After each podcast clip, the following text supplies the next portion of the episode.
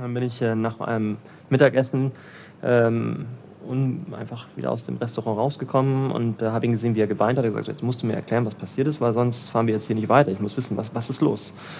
Ähm, also ja, mein, mein Firstborn, Erstgeboren, das ist gestorben. Und da kommst du zur Arbeit und äh, wie, wie, wie, wie hättest, äh, hättest du mal Bescheid sagen können. Das ist ja grausam, schrecklich. Es tut mir leid.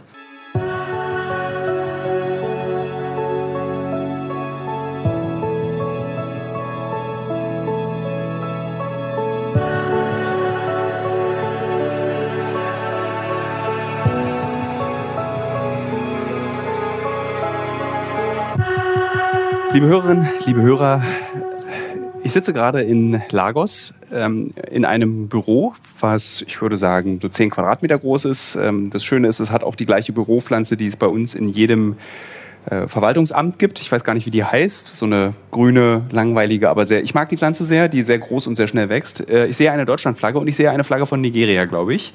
Auf dem Schreibtisch auch eine kleine Deutschlandflagge und mir gegenüber sitzt ein junger Mann. Er arbeitet für eine Bank. Er kommt aus Deutschland, wenn ich es richtig verstanden habe. Äh, du hast da auf jeden Fall ein sehr bewegtes Leben, wo, wo du überall herkommst, wo du schon überall warst. Und äh, du hast dich entschieden, in Nigeria, in Lagos, deinen Beruf als ähm, Finanzmanager, wie heißt es? BWL, VWL, ja, BWLer? Ja, Banker, allgemein Banker. als Banker. Ich mache mal den Fernseher hinter mir aus. Als Banker zu, zu, äh, zu machen. Und äh, ich bin jetzt drei Tage in Lagos und was mich, also es gibt zwei Dinge. Ich schreibe auch einen Artikel lustigerweise darüber für den Fokus, weil die Stadt Lagos steht auf der Liste der zehn besuchenswertesten Städte der Welt im Jahr 2022 Hab ich neben gelesen. Freiburg. Und ich würde sagen, Lagos ist auf einer, auf jeden Fall auf der Liste meiner persönlichen, ah, ob ich hier noch mal hin möchte. es ist eine extrem harte Stadt. Ich habe bei der Einreise vier Stunden gebraucht, weil ich mich an die Schlange gestellt habe und die Schlange hinter mir wurde immer kürzer, aber ich habe mich nicht weiter nach vorne bewegt, weil ich das System, wie man in dieses Land einreist, nicht mal verstanden habe. So, warum bist du, warum hast du dich entschieden, nach Lagos zu reisen und hier zu arbeiten? Seit drei Jahren bist du hier. Genau, seit 2018, September 2018, also fast äh, über genau drei Jahre jetzt. Ähm, warum habe ich mich dazu entschieden? Also es hat mich schon ein bisschen, immer schon ein bisschen gereizt äh, Emerging Markets. Ähm, mein Hintergrund ist so ein bisschen auch, ich komme aus zwei verschiedenen Kulturen. Also meine Mutter ist Portugiesin, mein Vater ist aus dem Iran. Ich bin aber in Deutschland geboren. Ähm, und ähm, typisch, ja, schön in Bayern. Das war alles sehr angenehm und sehr konservativ. Aber irgendwie hat es mich dann doch immer schon sehr gereizt, auch äh, Länder wie Brasilien, Indien, ähm, und äh, dann auch Südafrika zu bereisen. Und ich hatte natürlich nie geplant, nach Nigeria zu kommen. Aber wie es immer so ist, ähm, ist dann ein Zufall nach dem anderen passiert und ähm, irgendwann hat man mich dann, nachdem ich in Berlin viele Jahre ähm, bei der Deutschen Bank gearbeitet habe, hat man mich dann gefragt, Sebastian, du bist doch eigentlich prädestiniert für Länder wie äh, Nigeria oder Ghana oder Mosambik und Angola. Warum, warum wurde gesagt, dass du dafür prädestiniert bist? Weil du dich dafür interessierst? Weil ich mich dafür interessiere, weil ich äh, die Sprache natürlich, gerade Mosambik, Angola als äh, Lusophon afrikanische Länder, ähm, und gerade weil ich auch sehr viel mit Kulturen zu tun habe, auch in Berlin schon. Ich hatte einen sehr diversen Freundeskreis, äh, diversifizierten Freundeskreis, äh, ob äh, Leute schon aus Ghana damals oder viele Portugiesen oder Brasilianer, die in Berlin leben.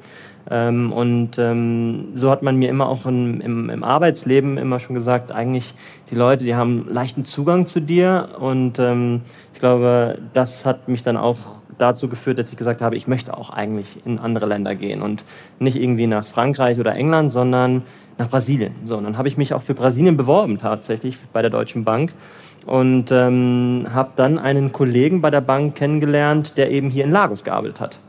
Der gesagt hat, ja, also mit Brasilien wird es nichts, aber wenn du willst, kannst du nach Lagos kommen. Und was ging da, also was war der erste Gedanke? Also ich hatte keine Vorstellung von Lagos.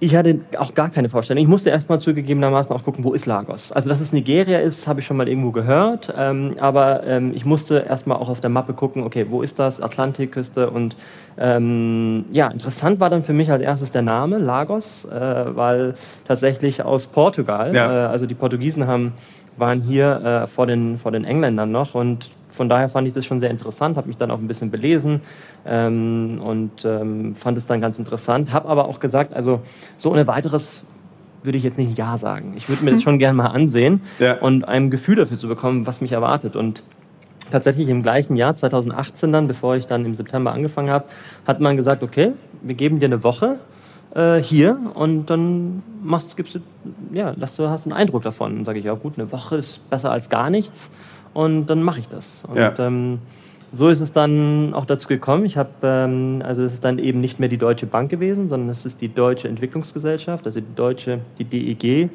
Tochtergesellschaft der KfW-Gruppe, die gesagt hat, ähm, wir suchen mit dem Mandat ähm, deutschen Unternehmen auch in einem Land wie Nigeria äh, zu unterstützen mit Finanzprodukten, aber auch generell mit Rat und Tat. Also so ein bisschen auch das Gefühl, was benötige ich in Nigeria, was kann ich in Nigeria und ähm, wie, wie, wie, kann, wie kann ich mich finanziell dort auch bewegen als Unternehmen. Und man ähm, darf das eigentlich gar nicht äh, unterschätzen. Es sind hier bis zu 100 deutschen Unter deutsche Unternehmen operativ tätig. Ich habe auf der Straße gesehen sehr viele Julius Berger äh, Julius Autos. Berger? Das ist, glaube ich, ein, äh, ein Bauunternehmen, sowas wie Paul oder so. Richtig, Ja. richtig. Ähm, lange Zeit deutsches Unternehmen gewesen. Bis zu 2019 wurde es dann größtenteils nigerianisch. Das heißt, Julius Berger, ich glaube, die sitzen in Wiesbaden, hat dann äh, Teile der Firma verkauft ähm, an, äh, an Nigerianer.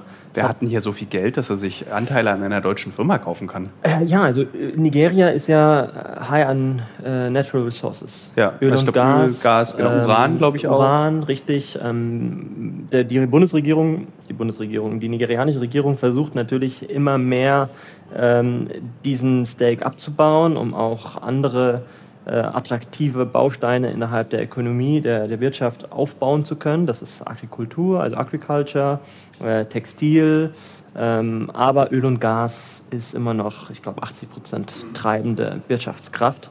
Und natürlich haben diese Menschen auch viel Geld. Also die, die irgendwo involviert sind. Wir haben hier auch Shell, BP, die sind natürlich auch alle hier seit Jahren und da verdienen natürlich die Nigerianer auch mit, ähm, nicht nur die Amerikaner oder ähm, ausländischen Firmen. Aber es gibt auch sehr viel äh, ja, al- alte Kultur. Also es gibt äh, viele Leute, gerade aus dem Norden Nigerias, die äh, bereits schon seit Jahren sehr erfolgreich im Agrikulturbereich äh, tätig sind und dann sich ein Imperium aufgebaut ha haben und dann die sogenannte Diaspora im Ausland, die fliegen dann oftmals, leben halt nicht mehr hier, aber leben dann in London meistens oder in Amerika, in Atlanta. Es gibt hier einen Direktflug von äh, Lagos nach Atlanta und ähm, ähm, die bauen sich dann ihr Imperium auf, ohne dass sie selbst hier äh, vor Ort sind. Und ähm, Kannst du dir das erklären, warum die Leute nicht hier bleiben wollen? es gibt, ich habe hier, ähm, also das ist auch ein ganz konkretes Beispiel. Ich habe ein äh, Team von äh, sechs Nigerianern hier und Nigerianerinnen und ähm, in den letzten zwei Jahren habe ich zwei nach Kanada verlassen. Also es sind nach Kanada und ich habe leider schon so einen Ruf, ja, die, die bei Sebastian arbeiten, die dürfen auch sofort irgendwie,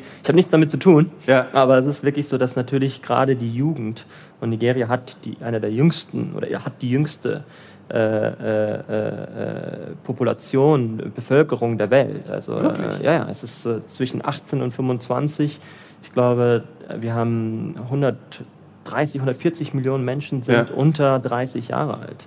Ähm, und das ist äh, einerseits eine Möglichkeit. Das ist so krass, das ist das Gegenteil von Deutschland. Das Gegenteil von Deutschland, Ja, absolut. also wo bei Äh, uns werden sie alle immer älter. Ja. Richtig. Und hier, also gerade im Norden, ähm, ich kann da endlos reden, gerade im Norden ähm, habe ich letztens mit äh, Flying Doctors geredet, eine Institution getrieben von einer Nigerianerin, die auch im Ausland studiert hat und jetzt aber zurückgekommen ist und gesagt hat, ich möchte äh, hier Gutes tun. Und Flying Doctors, so wie spricht, Leute eben ausfliegen zu können, falls es irgendwie kritisch wird, weil die Infrastruktur der Hospize hier einfach nicht dafür geschaffen ist, ähm, gewisse Krankheiten zu heilen oder gegebenenfalls sogar äh, rechtzeitig vor Ort zu sein und so weiter und so fort. Und sie hat Flying Doctors gegründet und sie hatte mir erzählt, dass im Norden Nigerias Durchschnitt, die Durchschnittsfrau mit 16 Jahren ihr erstes Kind bekommt und bis zu acht Kindern äh, in ihrem, während ihres Lebens auch äh, gebärt. Und das ist dann auch ja, äh, dahin wieder dann die Korrelation, warum so viele junge Leute im Norden schlimmer als äh, in Lagos. Ähm, Lagos als Wirtschaftsmetropole, man glaube ich sagt, Lagos ist die fünftgrößte Wirtschaft Afrikas. Mhm. Man spürt es auch auf den Straßen. Also auch wenn die Wirtschaft, die du auf den Straßen siehst, wenn du dich durch Lagos bewegst, so Kleinstwirtschaft ist. Also so hunderte von Märkten, tausende, ach, Abertausende von Märkten. Jeder macht irgendwas. Jeder hat irgendwie ein Mini-Business. Also von Fensterputzer bis hin, weshalb wir hier waren, Scammer, nigerianische. Ähm, äh, es, also man merkt, diese Stadt bewegt sich sehr stark um die Kohle eigentlich. Absolut. Wir sagen dazu hier äh, soziale Mobilität. Ich habe die Möglichkeit, oder Social Mobility, ich habe die Möglichkeit, mit meinem, mit meinem Reis, mit einem Jollof Rice, typisches nigerianisches Reis, ähm, innerhalb kürzester Zeit sehr viel Geld zu machen, wenn es erfolgreich ist, weil ich so viele Abnehmer habe. Ja. ja und äh, es gibt einen konkreten Fall eben von einer Dame, die ähm, äh, hier wirklich den besten Jollof Rice gemacht hat und das, die Community hat davon mitbekommen und äh, Tag für Tag standen hunderte von Leuten an, um ihren Reis äh, abzunehmen. Und äh, die Dame hat dann innerhalb von wirklich kürzester Zeit sehr, sehr viel Geld verdient. Sind das gefährliche Erfolgsgeschichten? Weil mit vielen, mit denen ich nämlich gesprochen habe, die kommen genau wegen dieses Traums her. Also eigentlich jeder, der mit dem ich gesprochen habe, meinte dann so, ja, ich muss das jetzt nur noch ein bisschen machen und dann kann ich mir ein Auto leisten. Und wenn ich mir ein Auto leisten kann, kann ich ein Fuhrunternehmen gründen. Und wenn ich ein Fuhrunternehmen gründen kann, bin ich reich. Und so einfach ist es ja nicht. Richtig, das ist, das ist genau, das ist die Gefahr ähm, oder beziehungsweise der Traum eines jeden ähm, Nigerianers, der nach Menschen, Lagos kommt. Also viele Menschen, die in kapitalistischen Gesellschaften aufwachsen, haben träumen ja diesen Traum. Absolut, schnell viel Geld zu machen und dann natürlich das Imperium aufzubauen und irgendwann. Aber es ist, es ist in Lagos schon sehr extrem. Und eines der, kennt, eines der Markenzeichen eines Nigerianers, und ich sage das immer wieder, es ist, wenn man mit einem Nigerianer am Tisch sitzt oder sich neben ihm im, im Flugzeug sitzt oder auch ob es auf einer Parkbank ist oder so, der Nigerianer redet immer relativ schnell über Business. Das What's ist so krass. Ich, muss, ich habe gestern im Hotel, äh, vorgestern saß ich im Hotel und habe Oralverkehr angeboten bekommen, weil eine Prostituierte sich an meinen Tisch gesetzt hat. Das wusste ich aber nicht, dass es eine. Sie hat einfach, das war der zweite Satz, den sie zu mir gesagt hat. Das fand ich faszinierend. Fand ich, nein, thank you, but tell me more about your life. Und dann haben wir sehr lange miteinander geredet. Und gestern Abend saß ich auch wieder an einem Tisch. Ein Mann setzt sich neben mich, ein Nigerianer. Und ist, ich glaube, ich habe einmal an meiner Cola genippt und dann sagt er so, ja, was machen, sind Sie geschäftlich hier? Und ich so, nee, arbeite als Journalist. Ja, ich bin, arbeite fürs Government, ich bin der, der die Fonds verwaltet für die Einnahmen von äh, den Milliarden, die hier kommen durch das Öl. Und ich also, dürfen Sie mir das so einfach erzählen? Er so, ja, ja, hier um mich rum stehen acht Sicherheitsleute. und so, okay. Und also es ist krass, da gibt es auch gar keine Scham, weil in Deutschland gibt es ja so eine, man redet nicht über Geld, wie man sein Geld verdient. Das fand ich sehr faszinierend. Also kon komplett konträr. Man, man hat hier, also und auch mit jedem, es hat gar nichts mit Rang und Namen zu tun, sondern das ist wirklich, ob äh, ich, ich habe hier einen Fahrer, ich benötige hier einen Fahrer, ich weiß nicht, ob du es mitbekommen hast, aber ähm, der Lagos Traffic, also. Ja, sieben Kilometer, anderthalb Stunden haben wir gerade gebraucht. Und das ist gut. Ja. Das ist, äh, ich will nicht sagen Rekord, aber das ist schon sehr gut. Ja. Also, es kann bis zu vier, fünf Stunden sein und manchmal sagt man, ich gehe einfach zu Fuß, aber dann die Hitze, gar nicht so sehr die Sicherheit. Äh, Darüber, dazu kommen wir nämlich gleich. Später. Ich, ja. Aber ja, und dann mein Fahrer, der eben mit neuen Ideen täglich kommt und sagt, ich habe äh, eine Idee, ich will mir ein Auto kaufen aus Deutschland und ähm, lass dann jemanden damit fahren als Uber und mach mir so Geld. So, und dann mhm. sage ich, ja, auf jeden Fall. Und, ähm, aber das muss natürlich durchdacht sein und das ist das große Thema. Es muss durchdacht sein. Also man äh, überlegt halt nicht eins, zwei, drei, vier die Schritte, sondern man hat eins und zehn. So, und mm, in, dazwischen drin ja. ist, ist, ist ist viel nichts. Ja, Woher kommt denn dieser Geschäftssinn? Weil das ist ja schon eine sehr große Kompetenz. Und ich habe auch die Gesprächspartner, mit denen ich gesprochen habe, so egal welcher Bildungsstand, ich war überrascht. Sie waren alle so super street smart. Ja, ja. So, äh, der eine meinte, ich hatte habe ein halbes Jahr Schule besucht, aber kam dann so mit, wie er dann das macht und das und wie er dann da. Und ich meinte so, hm, die Gedanken habe ich nicht. Also so geschäftstüchtig bin ich nicht. Ich glaube, das wird hier, das ist, das wird hier von, ich, ich, ich bin immer begeistert, wenn ich in, in den Straßen, ich schaue immer sehr gerne aus dem Fenster heraus und ich bin immer begeistert, wenn ich die Kinder von wirklich von, von, von, von, von klein auf sehe, wie sie schon ähm, technisch begabt sind. Dann irgendwie, wie ich dann sowieso so einen Kompressor sehe und damit werden dann Reifen aufgepumpt. Und dann sitzt der Papa mit einem großen Bauch irgendwie im Schatten und ähm, die Autos parken vor, vor dem Stand. Und äh, der Kleine äh, macht den Kompressor an und steckt dann den Schlauch in den Reifen und dann wird der Reifen aufgepumpt, bekommt dann dafür 500 Naira und muss davon wahrscheinlich 450 Naira an den Papa abgeben. Mhm. Aber diese, Energie wird den Kindern von, von früh auf angelernt. Und auch das ist, das ist äh, jeder, jedes Kind, und das ist auch, muss ich sagen, ein bisschen die traurige Geschichte dabei. Das wollte ich gerade betonen. Das ist ja, zeigt ja auch, eigentlich müsste dieses Kind doch in der Schule sein. In der Schule sein. Ja. Absolut. Und das ist aber die Kultur. Ähm, ein Kind ist erstmal Kosten. Also wenn ich hier ein Kind habe, dann ist das natürlich für die Eltern erstmal, okay, Nahrung, ich muss dem auch noch Schulgeld und das kostet hier auch alles, Uniform, also egal zu welcher Schule ich gehe, ob es die British School of Lagos ist oder ob es wirklich eine kleine Rural-Schule irgendwo in Mainland ist, also in, in außerhalb von, dann muss das kostet Geld. Also muss das Kind natürlich auch was zum Familien, äh, äh, zur Familienwirtschaft beitragen. Und deswegen ist äh, umso mehr Kinder natürlich umso mehr Einnahmen. Und ähm, natürlich, und ich kann vom, von meinem Fahrer sprechen, ich weiß 2018, als ich ähm, zwei Monate hier war, ähm, ist morgens gekommen und hat gesagt, äh, ja, habe ich gesagt, was ist los, äh, ist alles okay? Und er meinte, ja, ist alles okay. Dann bin ich äh, nach einem Mittagessen ähm, einfach wieder aus dem Restaurant rausgekommen und äh, habe ihn gesehen, wie er geweint hat. Er hat gesagt, jetzt musst du mir erklären, was passiert ist, weil sonst fahren wir jetzt hier nicht weiter. Ich muss wissen, was, was ist los. Ähm, also ja, mein, mein Firstborn, Erstgeboren, das ist gestorben. Mhm. Und da kommst du zur Arbeit und äh, wie, wie, wie, hättest, äh, hättest du mal Bescheid sagen können. Das ist ja grausam, schrecklich. Es tut mir leid. Und er meinte, ja, ist okay. Und war natürlich, hat dann nicht sich viel darüber geäußert. Und ähm, meinte, ja, nimm dir frei, gar kein Problem. Und äh, dann meinte so, no, ist okay. Am nächsten Tag war er wieder da. Ohne irgendwie, so ich gesagt, also. Und dann habe ich verstanden, dass, und das hat er mir dann auch erklärt, ähm, je älter ich werde, desto wichtiger werde ich für die Existenz der Familie. Also ein, eine alte Mutter, die äh, verschiedene Netzwerke aufgebaut hat, die halten diese Familien, diesen Familienstamm am Leben. Ja, weil hier ist es wirklich viel miteinander helfen und ähm, man ist zusammen, verschiedene Familien und wenn ich nicht kann, dann übernimmt der Nachbars. Das ist wirklich eine, eine sehr enge Community. Und ähm, natürlich als Kind kann ich noch nicht so viel beitragen. Und wenn dann eben so eine Mutter als äh, ja, wichtigstes Stammmitglied, sage ich jetzt einfach mal, wegfällt, dann ist das viel dramatischer. Und dann wird das auch äh, bei, einem, ja, bei einem Todesfall, dann wird es auch, äh, äh, ja, hat es viel mehr Impact. Mhm. Und das ist natürlich das, was ich gelernt habe. Das heißt, ein Kind hat noch gar nicht so viel, und das, ich will, entschuldige mich für, für die, die Worte, aber so viel Wert wie ein Erwachsener. Und das, das hat mir auch zu realisieren gegeben, das hat mir äh, gezeigt, ähm, wie hier auch die Kultur ähm, anders ist zu unserer Kultur. Ja? Wo wir sagen, natürlich das Kind in Deutschland, oh Gott, das hat noch das ganze Leben vor sich.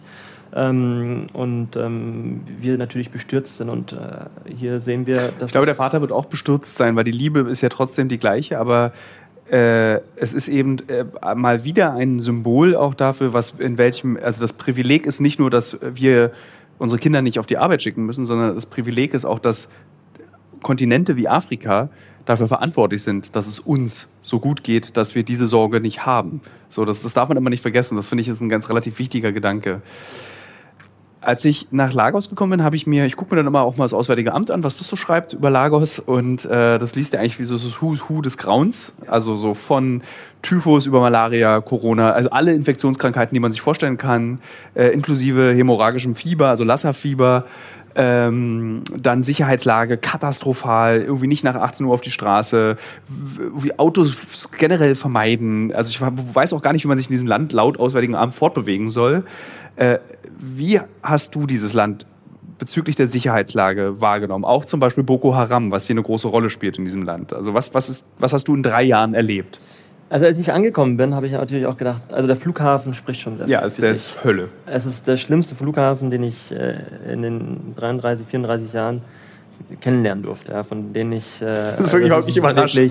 Äh, katastrophal. Also wenn du überlegst, wie viele Milliarden aus diesem Land, in dieses Land und aus diesem Land, und dann haben die einen Flughafen, der mich erinnert so ein bisschen an meinen Ostberliner Schönefeld-Flughafen 1986. Ja, ja. Also, äh, und, und und, und das, das ist ja schon so ein bisschen die, man kommt an und man sieht das so. Und dann sagt man, okay, ja, gut, jetzt bin ich in Nigeria. Und ähm, dann fängt man natürlich an, dann kommen dann natürlich diese stämmigen äh, Zwei-Meter-Soldaten, die dann, dann erwarten und sagen, so, what are you doing here? So, als würde ich jetzt äh, irgendwie eine Straftat begangen haben, dann ist man schon mal eingeschüchtert und man denkt sich, okay, jetzt bin ich in Nigeria gelandet, ich habe Angst, Sicherheit und natürlich war mein erster Schritt, okay, jetzt bin ich aus dem Terminal raus ähm, und mein Fahrer, den ich dann beim ersten sagt, ja, ich bin hier draußen und ich gucke raus und sage, nee, da gehe ich jetzt erstmal nicht raus. Also ich wurde hier gerade schon von, von dem Colonel ähm, schief angeguckt und äh, draußen äh, mache ich nicht. So, und dann ähm, habe ich gesagt, so jetzt, ich bin hergekommen, ich mache das jetzt und mit allem, was dazu zählt. Natürlich muss man aufpassen, natürlich muss man. Und genau so hat das auch angefangen. Und ich glaube, dass dieser Stück für Stück, ich glaube, man darf sich nicht, man darf keinen Übermut haben, also sagen, jetzt fühle ich mich hier drei Jahre, ich kenne mich aus, ich weiß ganz genau, wie der Hase läuft, sondern man muss immer mit einem Schulterblick haben, man muss trotzdem immer, aber es ist alles möglich. Ich kann hier am Wochenende auch ein Uber nehmen und äh, auf äh, eine äh, Privatparty von Freunden gehen. Und ich kann auch abends äh, aus einem Restaurant rauskommen und draußen warten, bis mein Uber ankommt und muss nicht irgendwie in den, äh, im Restaurant warten, bis der, bis der Uber-Fahrer mich anruft und äh, sagt, er ist jetzt da. Sondern das ist natürlich alles möglich. Ähm, Weil du aber auch wahrscheinlich kein geröstetes Hühnchen in den äh, heiklen Ecken dieser Stadt zu dir nimmst zum Abend. Ähm, richtig, einerseits, weil ich glaube, dann hätte ich auch Magenprobleme für die kommenden äh, zwei Wochen. Ähm, ich habe natürlich auch das nigerianische Essen probiert, übrigens sehr spicy. Ich weiß nicht, ob du das mal Ja, ich mag das. Also ich fand es gut. Das, also ich finde generell die westafrikanische Küche ist spicy, aber, aber auf so eine nicht so eine indische Art. Richtig, ja. Also du kannst, du erträgst es. Es ist nicht, dass du irgendwie einfach sterben, dich zurückziehen möchtest und sterben willst, sondern es ist so und dann ist vorbei. Und dann geht's. Ja, ja. absolut, richtig. Ja, ja. Und dann es gibt es gibt es gibt Restaurants, die die fragen nochmal European Spicy oder Nigerian Spicy. Das fand ich immer ganz sympathisch, wenn man mir die Frage gestellt hat. Und ich habe natürlich auch schon, aber äh, worauf ich hinaus will, ist natürlich, wenn man, wenn man hier ankommt und ich bin auch durch meinen Beruf ähm, natürlich erstmal in Victoria Island, das ist die, so ein bisschen die edle Ecke? Das ist die edlere Ecke, ja. Oder äh, Ikoi hat man noch, das sind so die Inseln. Und dann hat man Mainland. Und ich habe viele Kunden, die sind in Mainland. Und ähm, ich bin natürlich beruflich oft dort. Ähm, und äh, ich glaube, bevor wir uns getroffen haben, habe ich gesagt, also jetzt die Zeit so ab 16, 17 Uhr, wenn ich dann nach Mainland will von äh, Victoria Island, also von dieser Insel hier, äh, dann kann ich gut und ja, schlecht und gut, also drei, vier Stunden im Verkehr ja. verbringen. Und ich, ich fliege hier in sechs Stunden, um 21 Uhr geht mein Flug. Schafft man von hier noch, also wir haben jetzt 14 Uhr. 14. Also ab 16 Uhr würde ich mich auf jeden Fall auf den Weg machen. Okay. Gut. Ähm, es ist natürlich wie alles Glückssache und mein, mein, mein, mein Fahrer sagt immer, in Lagos you cannot predict traffic. Ja. Ähm, es, das kann irgendwie entstehen. Ob es jetzt ein Reifen, der auf der Straße liegt, der dann auf einmal äh, und keiner will den, anstatt den aus dem Weg zu räumen, nein, fährt jeder drum rum. Ja. Äh, so die Craziness in Lagos. Also der Verkehr ist nochmal, glaube ich, ein ganz besonderes Thema hier. Ähm, aber so, ich bin natürlich oft da und ich möchte das auch sehen. Ich war auch schon in anderen States, äh, in, in Oregon State, Oshun State.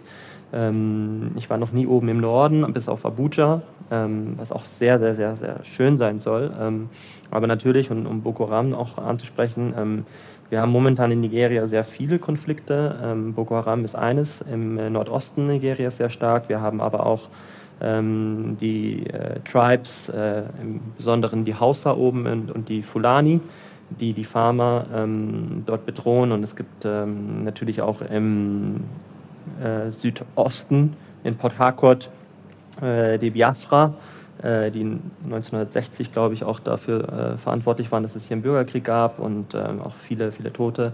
Und dann natürlich in Lagos die sogenannten Yoruba-Gangs. Also es gibt, es gibt überall so ein bisschen äh, ja. Themen. Äh, Boko Haram ist ein bisschen weit weg für uns hier in Lagos. Das ist lustig, weil es ist noch weiter weg in Deutschland, weil du liest ja manchmal die Nachrichten, wie wieder eine Mädchenschule überfallen, 90 Frauen entführt. Ja. Und dann ist es die Nachricht und Ende und keiner so, hä? So, aber selbst hier in Lagos ist es weit weg. Es ist weit weg. Man, man hört natürlich und dann sagt man, ah, schon wieder und äh, 100, 100 Kinder entführt worden und ähm, man, ja, man, wenn man es nicht äh, eigenständig mitverfolgt, weiß man auch gar nicht, ob die wieder befreit worden sind oder nicht oder man hört es zufällig. Ähm, aber das ist, das ist zum Glück noch sehr weit weg. Deswegen ist Lagos im Verhältnis zum Norden, finde ich, sehr sicher. Ähm, und ähm, es ist aber natürlich traurig zu hören. Ich glaube, äh, der Norden Nigerias zählt zu den ärmsten Ländern der Welt. Äh, auch Lagos ist, wenn ich äh, mir die Gehälter ansehe von meinen Mitarbeitern hier, ist das. Wie wissen Sie? Also ich habe erfahren, dass ein, ein Mensch, der auf der Straße, also der im Straßenbild zu sehen ist, wenn du aus dem Fenster guckst, der verdient im Monat 80 Dollar. Dollar, 40.000 Naira, das ist richtig. Ungefähr, also ja. zwischen 80 und 100 Dollar, das ist so ein durchschnittlicher Verdienst von einfachen Menschen.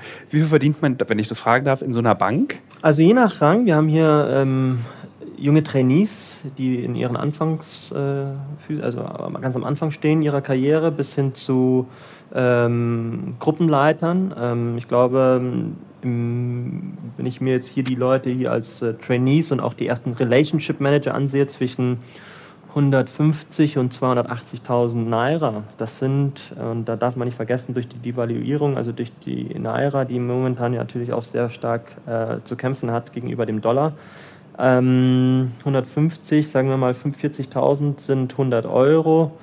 Ja, das sind 200, 300, 300 Euro. Aber es ist ja dann im Vergleich zu 80 Euro eben drei bis viermal so viel und damit ja. ist es ja viel. Aber Nigeria ist kein günstiges Land, ist mir aufgefallen. Eines der teuersten Länder. Lagos ist ja. teuer. Ja. Äh, und jetzt gerade in dem Jahr Corona. Ich, äh, ich bin gerne, ich lasse immer, wenn ich auf der Straße bin, dann gibt es die sogenannten Hawkers. Die laufen dann natürlich, wenn Stau ist, deswegen ist Stau immer super, äh, laufen mit allen möglichen Sachen rum. Kaugummis. Nüsse, Kaugummis, Klopapier. Äh, Masken, Klopapier, ja. Äh, äh, die verrücktesten Sachen schon gesehen. Ähm, und ähm, ich kaufe immer Nüsse, diese Nuts.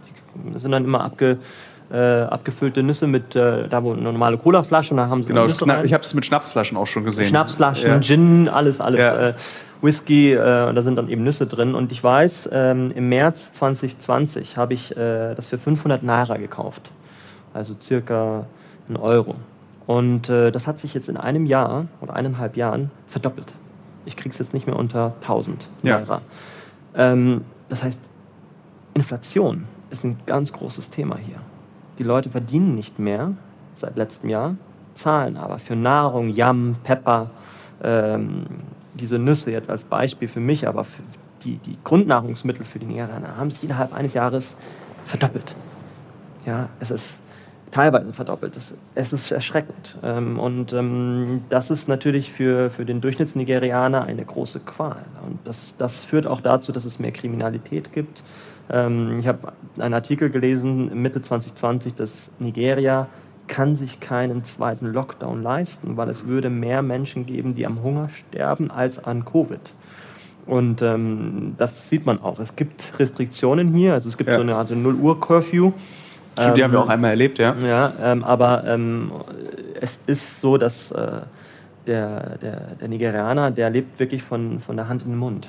Äh, der braucht dieses tägliche Geld. Und diese Hawkers, die eben auf der Straße, wenn Stau ist, äh, das ist deren tägliches Geld. Und ja. wenn der kein Stau ist, dann ist für die auch keine Einnahme. Das sind, glaube ich, diese Menschen, das ist diese, die 80 Dollar im Monat verdienen. Ähm, Hast du als Mensch, der für eine Bank arbeitet, und Banken haben ja grundsätzlich nicht den besten Ruf in der Gesellschaft, weil sie irgendwie dann doch Verbrecher sind, wie man so ist, so Goldman Sachs als Beispiel. Wie fühlst du dich hier, wenn du hier in so einem Land eben so Wirtschaftsversprechen aussprichst? Das war auch der Grund, warum ich hergekommen bin, weil ich ähm, mit dieser Bank hier und mit der Deutschen Entwicklungsgesellschaft natürlich den ähm, Nachhaltigkeitsaspekt gesehen habe. Also als Deutschbanker äh, in, in Frankfurt oder in Berlin ähm, habe ich nicht den gleichen Impact, den ich hier habe. Einerseits in meinem privaten Umfeld, also du hattest vorher Schule erwähnt mit den Kindern. Eines der Dinge, die ich natürlich meinem Fahrer anbiete, ich gebe ihm nicht mehr Gehalt. Ich habe ihm gesagt, ich möchte da sicher gehen, dass deine Kinder in die Schule gehen und ich zahle jede drei Monate die School Fee. So, aber ich möchte sie nicht an dich zahlen. Und da ist natürlich wieder die Skepsis. Das ist so ein bisschen dieses, äh, ja, es ist immer schwierig einzuschätzen, ob wenn ich das Geld dann auf sein Konto überweise, nutzt er das dann, dann für die Kinder? Kommt, ja. kommt das da an oder nicht? Und dann habe ich gesagt, ich möchte die von der Schule haben und überweise das. Also der private, in meinem privaten Umfeld, das ist das, was ich machen möchte. Ich möchte versuchen, ich kann nicht, ich bin in den ersten Monaten angekommen und gesagt, ich komme jetzt hierher und ich rette Nigeria. Ja, ich, äh, Kinder auf der Straße haben mich angebettelt, ich habe denen Geld gegeben, ich bin zum, ins Restaurant gegangen, habe dort äh, Biscuits gekauft, dann hat man bei mir angeklopft, ich habe die Biscuits hergegeben, ich habe mich danach wohlgefühlt. Am nächsten Tag war das gleiche und ich habe gemerkt, ich kann das nicht so fortführen. Also habe ich mich für mich entschieden. Ich habe gesagt, die Leute, mit denen ich direkten Kontakt habe, das ist mein Fahrer, den ich wirklich benötige hier, weil ich kann hier nicht fahren. Das ist, äh, das ist unmöglich. unmöglich. Also, bin, also, es ist auch einfach ein sehr gefährlicher Straßenverkehr. Nicht nur, dass es viel Staus gibt, wenn es die Staus nicht da sind, musst du einfach 300 fahren und durch Schlaglöcher springen. Das muss man können. Auf die andere Straßenseite und ja. vielleicht auch mal irgendwie, äh, ja, und Kratzer hier sind sowieso, man guckt sich an und sagt, ja, und die Nigerianer streiten sich, nach zehn Minuten ist auch wieder vorbei und man ist sich in, also das einmal und dann, aber der Banker hier, und das ist das, ähm, also die Bank ist einer der größten Arbeitgeber. Es gibt wirklich, ich glaube, 25, 26, 27, 28 Banken. Ähm, und ähm, die Bank, mit der ich arbeite, macht unglaublich viel. Also gerade als Covid hier in Afrika auch ähm, gestartet hat, ähm, hat dann die Bank auch gesagt, wir implementieren ähm, eine Corona Nation und, äh, oder ähm, Fight Against Covid und ähm, äh, organisieren Reissäcke für, für Leute, die in Not sind und organisieren ähm, die wichtigen Hygienemittel und organisieren ähm, Events, wo wir darüber aufklären und so weiter. Das heißt, die Bank hat hier einen sehr, sehr großen Impact in das Leben der Menschen. Ähm, und ein Banker ist hier tatsächlich noch sehr, sehr gut angesehen. Ja. Also, äh, wenn ich gesagt Das ist habe. lustig, wie mit Journalisten. Das ist, wenn du so in afrikanischen Ländern bist äh, oder eigentlich überall außerhalb Europas, Journalisten werden hoch angesehen, weil sie etwas verändern können.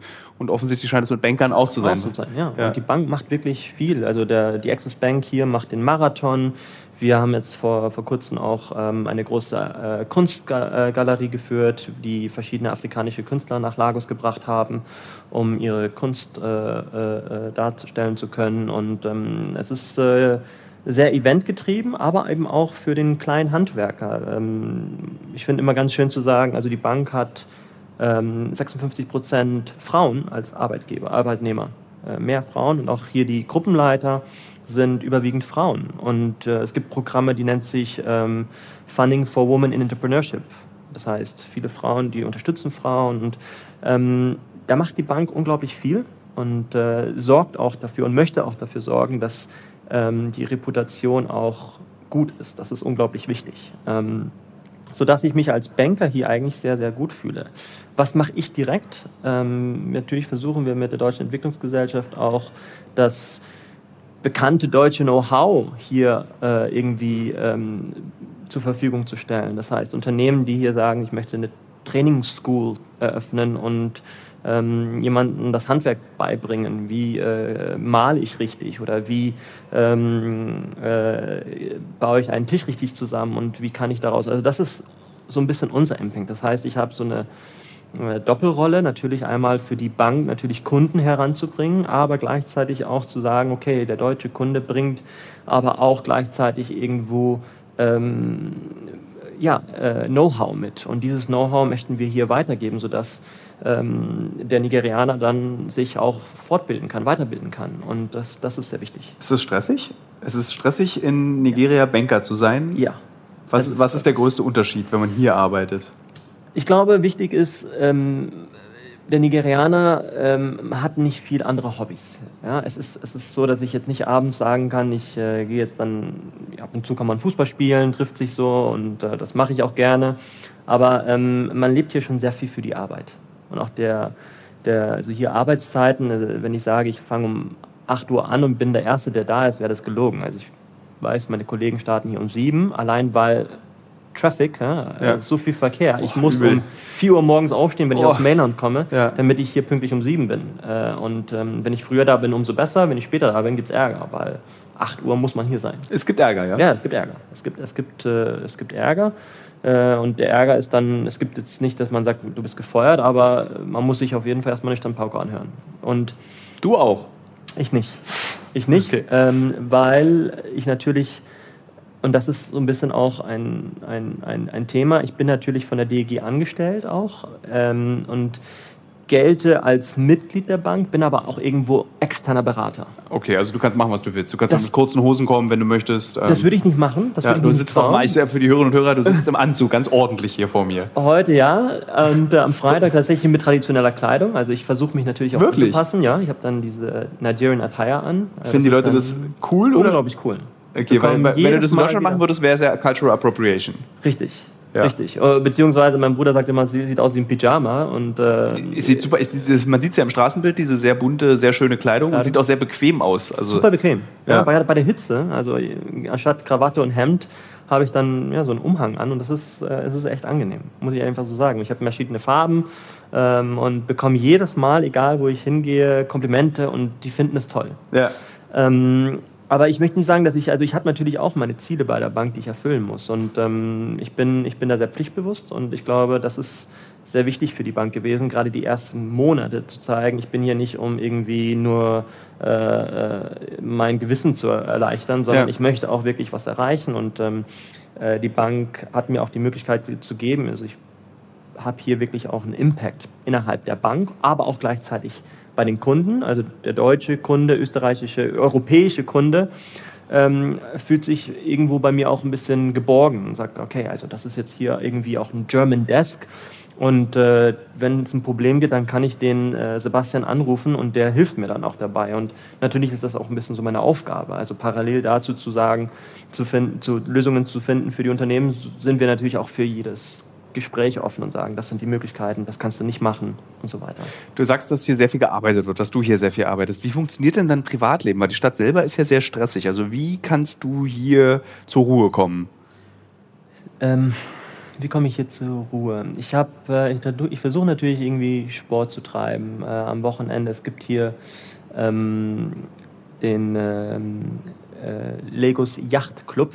Das ist jetzt kein Yachtclub, wie man sich äh, den vorstellt aus Monaco oder äh, Saint-Tropez, sondern das sind kleine Monoholes. Ähm, und, ähm, kleine was? Monoholes, das sind äh, Zwei-Mann-Boote. Okay. Die nennt man Monoholes oder äh, äh, die anderen sind natürlich, ähm, ähm, wie nennt man die, äh, Katamarans. Ja. Ich fahre Monohole, das ist ein Holzboot und mit einem Segel, ohne Motor. Und ähm, am Wochenende bin ich sehr gerne und auch fast jedes Wochenende draußen meistens mit äh, einem Kollegen oder mit jemandem, der sich gerade zur Verfügung stellt. Ähm, und bin dann zwei, drei, vier, fünf Stunden draußen hier am äh, Fluss, der dann rausmündet ins Meer, äh, also Off-Sea. Ähm, und das ist tatsächlich eine große Erholung für mich.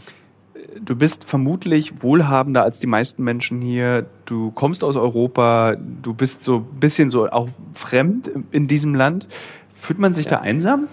Absolut. Also ich ah, hatte, okay, das hatte ist gestern eine Geburtstag. Oh, und, herzlichen Glückwunsch ähm, nachträglich. Und ähm, ich habe, ähm, ich war hier bis 7 Uhr ähm, und habe dann äh, mit meiner Freundin aus Portugal und auch mit meiner Familie äh, gefacetime bzw. ein Zoom-Meeting gehabt. Und ähm, natürlich stelle ich mir äh, meinen Geburtstag in Europa anders vor und hier ist es einfach mal so, dass ich, also ich bin jetzt auch nicht traurig, also Erwartungshaltung, ganz großes Thema. Wenn ich nach Nigeria komme, meine Erwartungshaltung ist eine andere, als wenn ich nach Cape Town fliege. Ist einfach so. Und ich glaube, das ist das Wichtigste. Also, ähm, also ja, natürlich. Ähm, das, ist, das ist ein großes Thema. Was tust du gegen diese? Weil Einsamkeit ist ein, ein, sehr unangenehmer Schmerz. Was tut man gegen diese Einsamkeit? Also Segeln auf dem Fluss hilft wahrscheinlich ein bisschen. Ja, es ist vielleicht ein bisschen, äh, äh, ja, vielleicht sogar äh, sentimental, wenn man dann Zeit hat, auch darüber nachzudenken, was, äh, was äh, ich jetzt machen könnte, wenn ich, wenn ich in Europa wäre oder in Portugal oder in Deutschland oder ähm, es, ist, es ist tatsächlich so, dass ich ab und an, und das ist die schöne Aufgabe bei mir auch, ich sehe andere Sachen auch. Ich bin jetzt mittlerweile auch für andere Regionen zuständig. Das heißt, ich darf ähm, eine Woche mal nach Ghana, Accra, super schön, ähm, kein Vergleich. Bin dort, äh, habe dort auch einen Freundeskreis in Accra, habe hier auch einen Freundeskreis, selbstverständlich. Äh, sehr, auch sehr divers. Also sind das Expats oder sind das? Nein, äh, tatsächlich nicht. Das ist eine äh, schöne Gruppe an, an, an viele Libanesen. Ähm, ich weiß nicht, ob du es bemerkt hast, aber es gibt hier sehr viele Libanesen. Ich werde auch so ein bisschen als Libanese gelesen. gelesen ja. ja. Ähm, und ähm, teilweise Deutsche, die aber hier schon seit Jahren leben und auch eine nigerianische Frau haben und hier auch gesagt haben, ich bin hier und lebe hier und das ist mein Zuhause. Äh, sage ich im Übrigen auch. Also ich muss auch sagen, es ist mein Zuhause, weil sonst, glaube ich, würde ich mich hier auch nicht wohlfühlen. Ja. Ähm, und Nigerianern. Das ist so ein bisschen mein Freundeskreis. Wir sind eine Gruppe von 14, 15, 16 Jungs und äh, Mädels und treffen uns ab und zu. Und ähm, es ist aber immer sehr anstrengend, weil man muss natürlich immer, okay, kalkulieren, Verkehr. Und es gab schon öfter mal, wo ich gesagt habe, also tut mir leid, ich muss absagen, ich stehe hier im Stau und sagt mir, zwei Stunden brauche ich und bis dahin ist die Party vorbei, so in etwa. Ähm, und was ich natürlich versuche, ist ähm, ab und zu, und natürlich hat Covid einen Vorteil gebracht, ich habe natürlich jetzt die Möglichkeit, ein bisschen mehr von zu Hause zu arbeiten. Während ich die ersten Jahre nur hier war, und zwar durchgehend, ähm, habe ich jetzt die Möglichkeit auch zu sagen, ich verlängere meinen Aufenthalt ähm, in Portugal oder in Deutschland ähm, auf zwei, drei, vier Wochen. Wie oft bist du im Jahr in Portugal oder Dieses Jahr war ich sehr viel. Also ich war, ich würde sagen, ich war zwei Monate hier, zwei Monate dort, zwei Monate hier. Ich bin jetzt beispielsweise jetzt hier bis äh, Anfang Dezember und darf dann wieder von, ähm, von, von Dezember bis äh, Januar in, in, in, in Europa verbringen. Und wenn ich sage Europa, meine ich halt immer Lissabon oder Berlin. Berlin als Hammerstadt, ich habe meine Wohnung dort und Lissabon war meine Ich da als Berliner würde dir da vehement widersprechen. das ist noch nicht deine Heimatstadt. Deine Kinder, okay, wenn die ich, in Berlin geboren wo sind. Ich, richtig, richtig. Ich, ich, bin offiziell in Berlin gemeldet, sagen wir so, wo ich meine Wohnung habe. Ja. Das ist voll okay. Ich muss das nur noch mal betonen, liebe Hörerinnen und Hörer, ich bin da auch sehr streng. Ähm, was wollte ich fragen? Äh, ich, genau, dieses, wenn du dann in Europa bist, hast du dann diesen Punkt erreicht, wo du dann sagst, nach drei, vier Wochen, ach, jetzt könnte ich auch schon wieder zurück, mir fehlt was in, in Nigeria, in Lagos? Oder ist es dann so, umso näher das Rückreisedatum kommt, umso schwieriger wird's, weil du dann sagst, ach, ich will doch eigentlich lieber hier bleiben?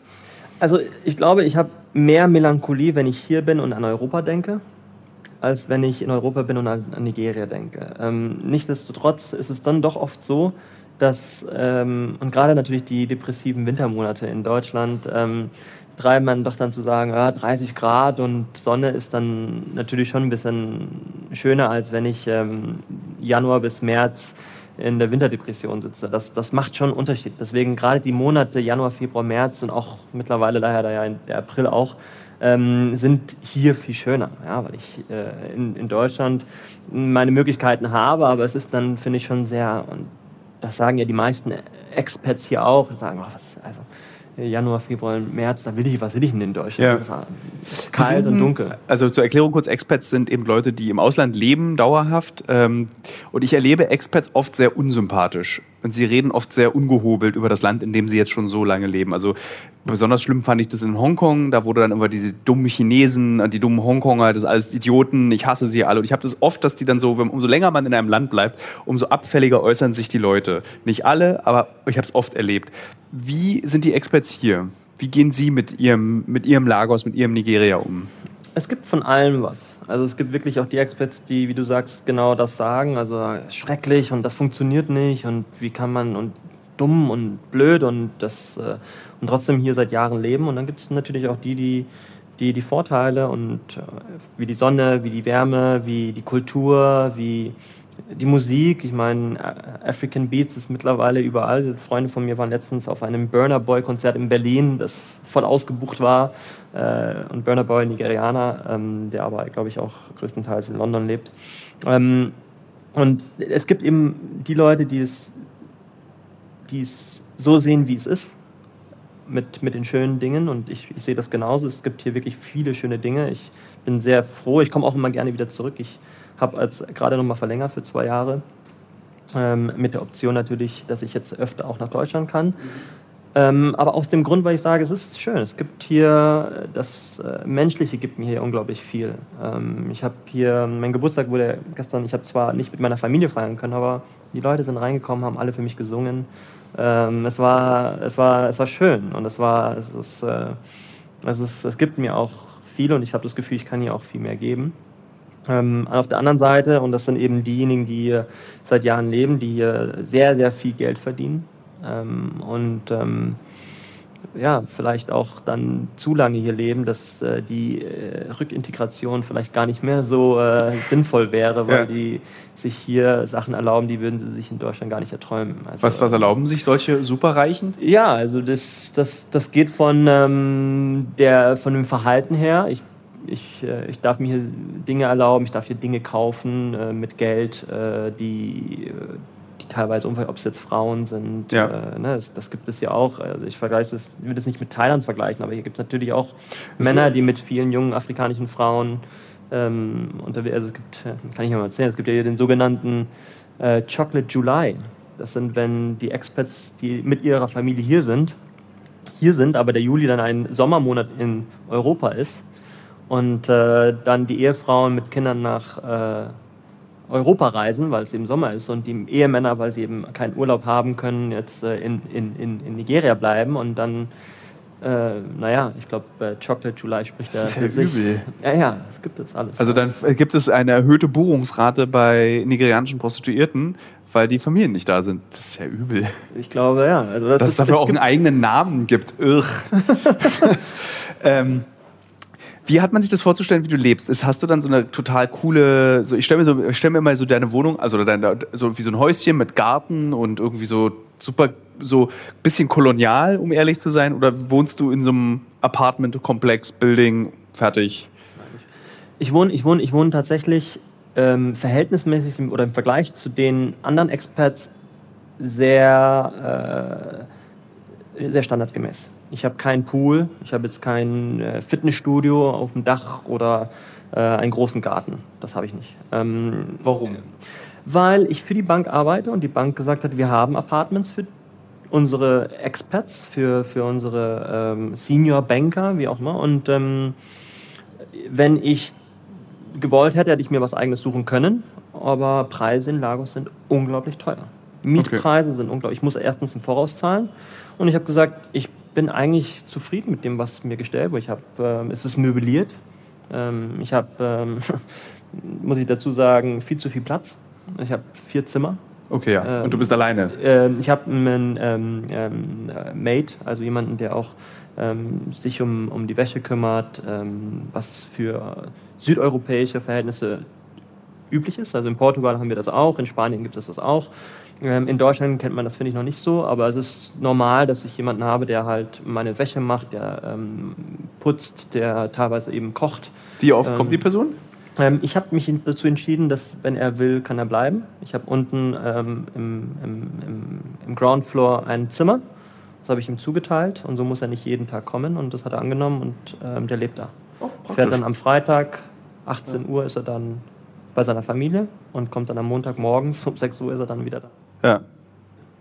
Äh, praktisch und ich, also, äh, äh, es ist auch so, man zuckt immer so ein bisschen zusammen, wenn man, weil das ist ja die, diese berühmte Kette nach unten, also die, was für Arbeitsmöglichkeiten gibt. Aber für diesen Mann ist es dann eine, ein sicheres Einkommen, eine Möglichkeit und weißt, hast du manchmal dieses, so ein, ich kann das so schwer beschreiben, dieses schlechte Gewissen eines Europäers?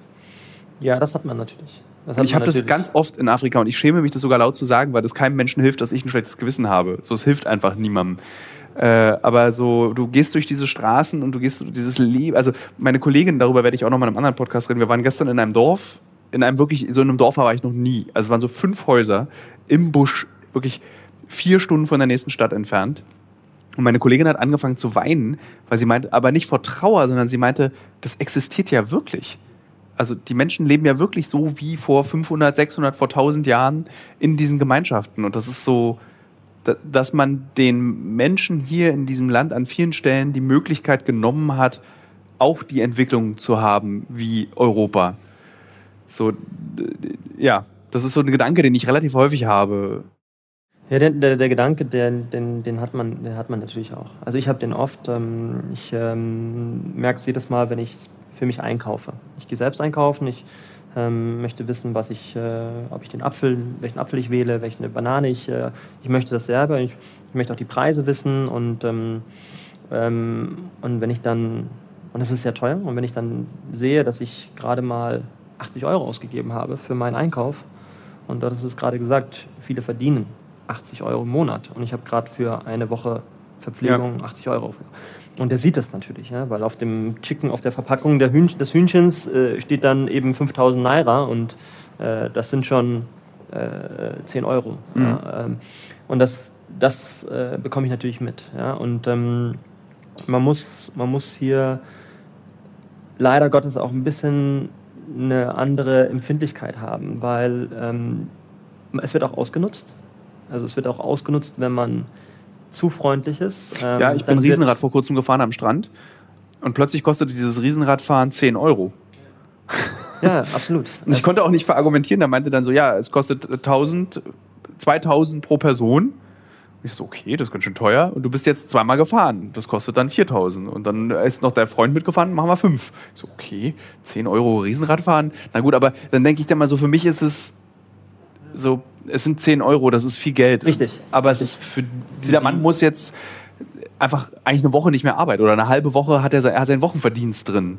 Absolut, ja. absolut. Das ist genau das Thema. Und deswegen versuche ich natürlich da auch so ein bisschen die eine ne, ne, ne vernünftige Schiene zu fahren. Wie viel kann ich geben? Ähm, Sicherheit auch natürlich, weil dieser Mate ist mit mir tagtäglich. Wenn man mir was Böses will, wenn ich den schlecht behandeln würde, wenn er zu wenig verdient, dann ist das natürlich der Erste, der Zugang hat zu mir. Genauso wie mein Fahrer.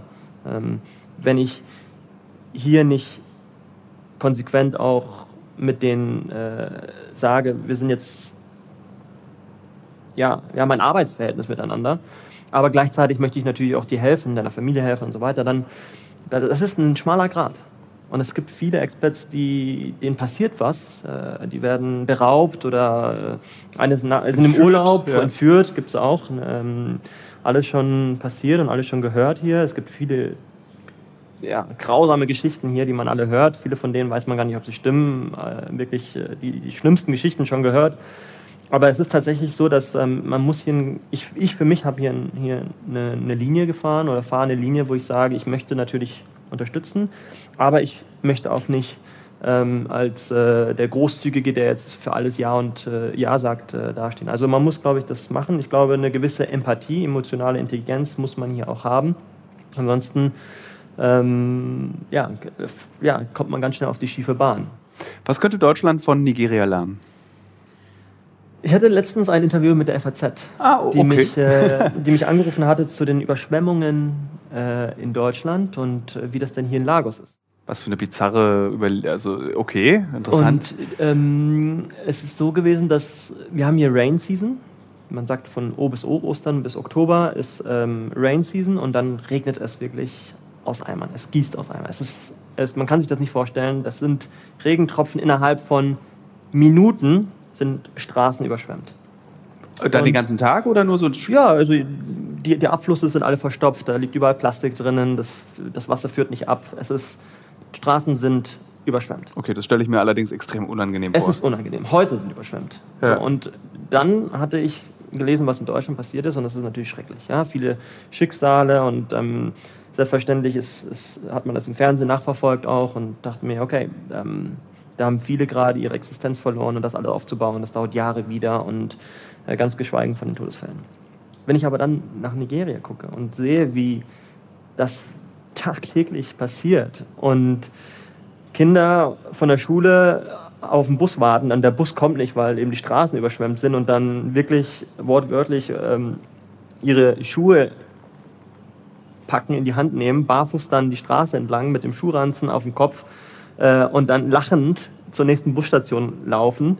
Ähm, und ich meinen Fahrer frage, ähm, und ist was bei dir über, war, war wirklich viel Regen, was ist passiert? Und so, ja, ja, war überschwemmt, aber so. Also, was ich damit sagen will, ist, die Perspektive der Menschen, es passiert was, aber was soll ich schon jetzt machen? Es ist so.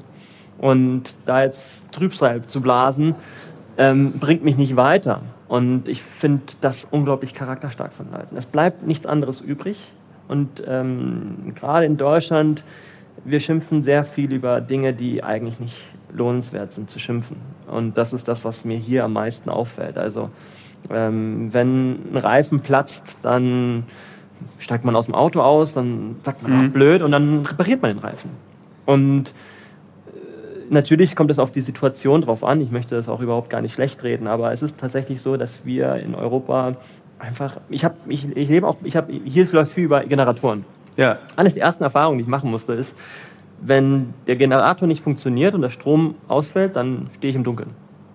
Und dann kann ich auch nicht duschen und ich habe es oft gehabt, ich bin vom Sport gekommen, bin gerade unter der Dusche, Shampoo auf dem Kopf und Licht ist aus, Wasser ist weg.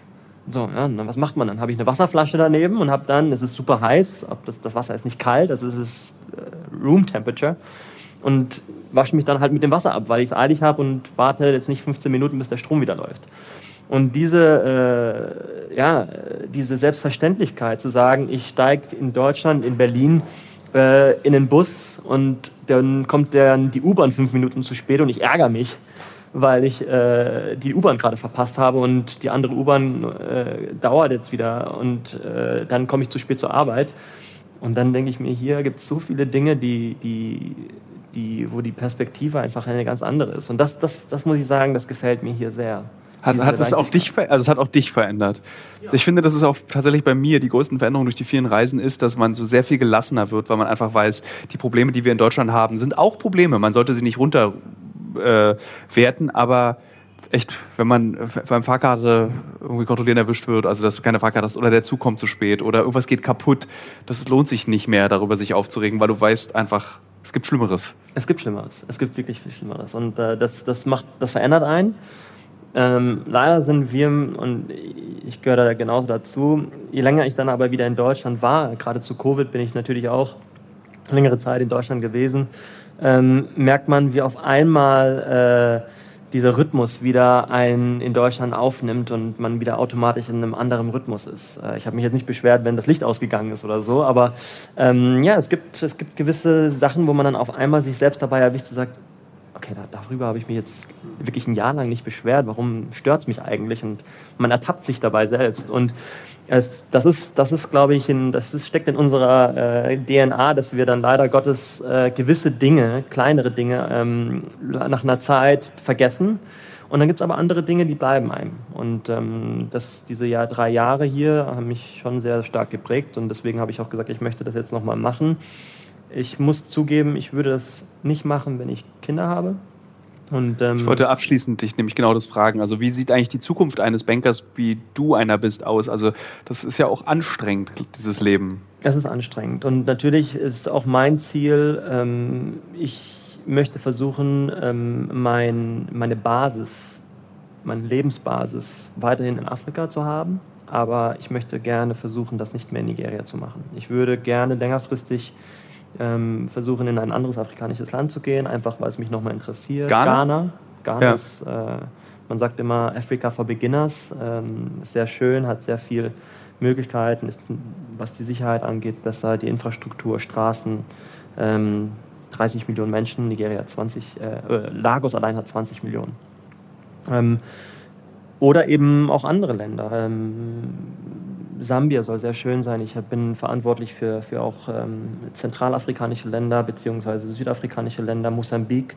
Man sagt, Angola soll auch sehr chaotisch sein, also vielleicht auch nicht gerade nach Angola, aber das ist so ein bisschen mein Ziel und auch dann ein, ein, ein, ein Ort zu finden, wo ich ähm, eben auch meine Familie später dann hier haben kann und vielleicht langfristig dann natürlich irgendwie wieder zurück, weil eines der Themen, die ich immer wieder merke, ist natürlich, Frauen, Kinder brauchen auch Zugang zu, zu, zu anderen Familienmitgliedern und ähm, das wird einem dauerhaft dann fehlen. Ne? Also wenn ja. mein, mein äh, Kollege hier links sagt, ja, heute äh, können, meine, können meine Großeltern, äh, können die Großeltern auf die Kinder aufpassen oder äh, die Schwester meines Mannes äh, kann auf unsere Kinder aufpassen, dann fehlt mir das natürlich hier, weil ich halt natürlich dieses, diese, diese dieses, diesen Kreis an, an Familienmitgliedern habe ich hier nicht. Und ich glaube, das ist schon sehr wichtig. Hast du Angst, also abschließend jetzt wirklich letzte Frage, dass dich dieses Leben, das du lebst, was schon auch ein extravagantes Leben ist, dass dich das auch schwer resozialisieren lässt in Europa? Also die Erwartungs-, also auch diese,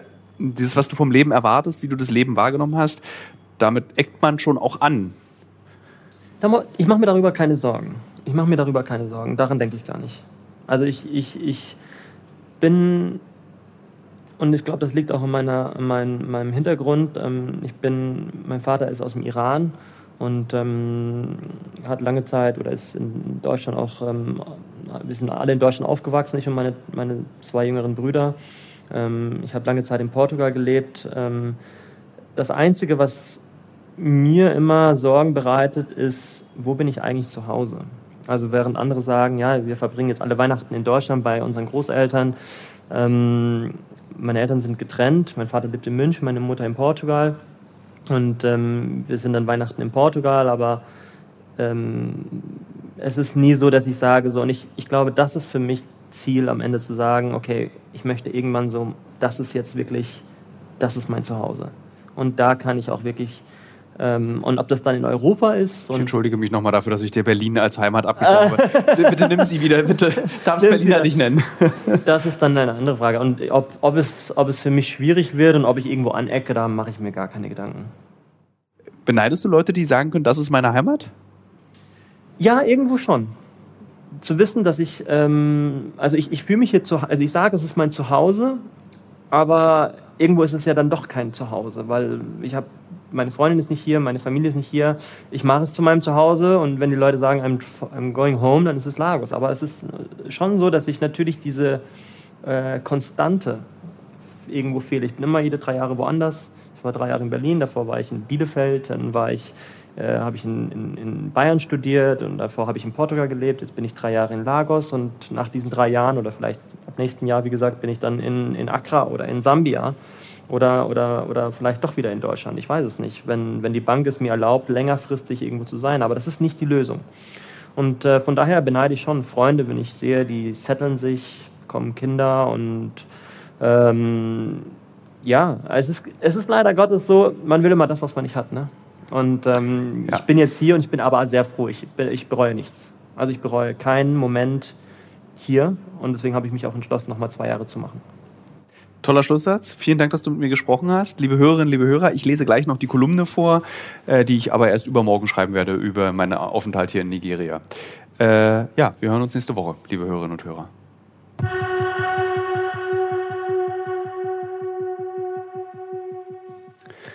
Und jetzt zum Abschluss dieser Folge, die euch hoffentlich gut gefallen hat, ähm, gibt es noch eine Kolumne, so wie ich es eben angekündigt habe. Und zwar tatsächlich auch über Nigeria. Also man sieht, äh, dieses Land hat großen Einfluss auf mich genommen und diese Reise hat mich äh, sehr bewegt. Ich öffne sie, die Kolumne. Es dauert einen Moment, wenn ich sie auf meinem Computer schnell finden würde. Da ist sie. Es ist die Kolumne des diesen, von diesem Samstag aus der Berliner Zeitung in Berlin und sie beschäftigt sich auch mit Nigeria. Es ist eine andere Welt, die ich betreten kann, indem ich einfach nur die Flughafenhalle verlasse.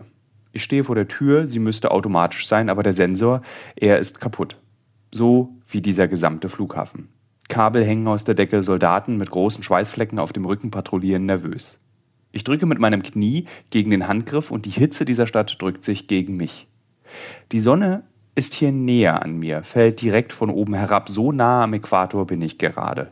Der Schweiß legt sich als Film über mein Gesicht, meine Hände, meine Arme. Meine Haut zieht sich zusammen wie eine Zunge, die an Salz leckt. Hallo Tilo, ruft eine Frau und will mir meine Tasche abnehmen.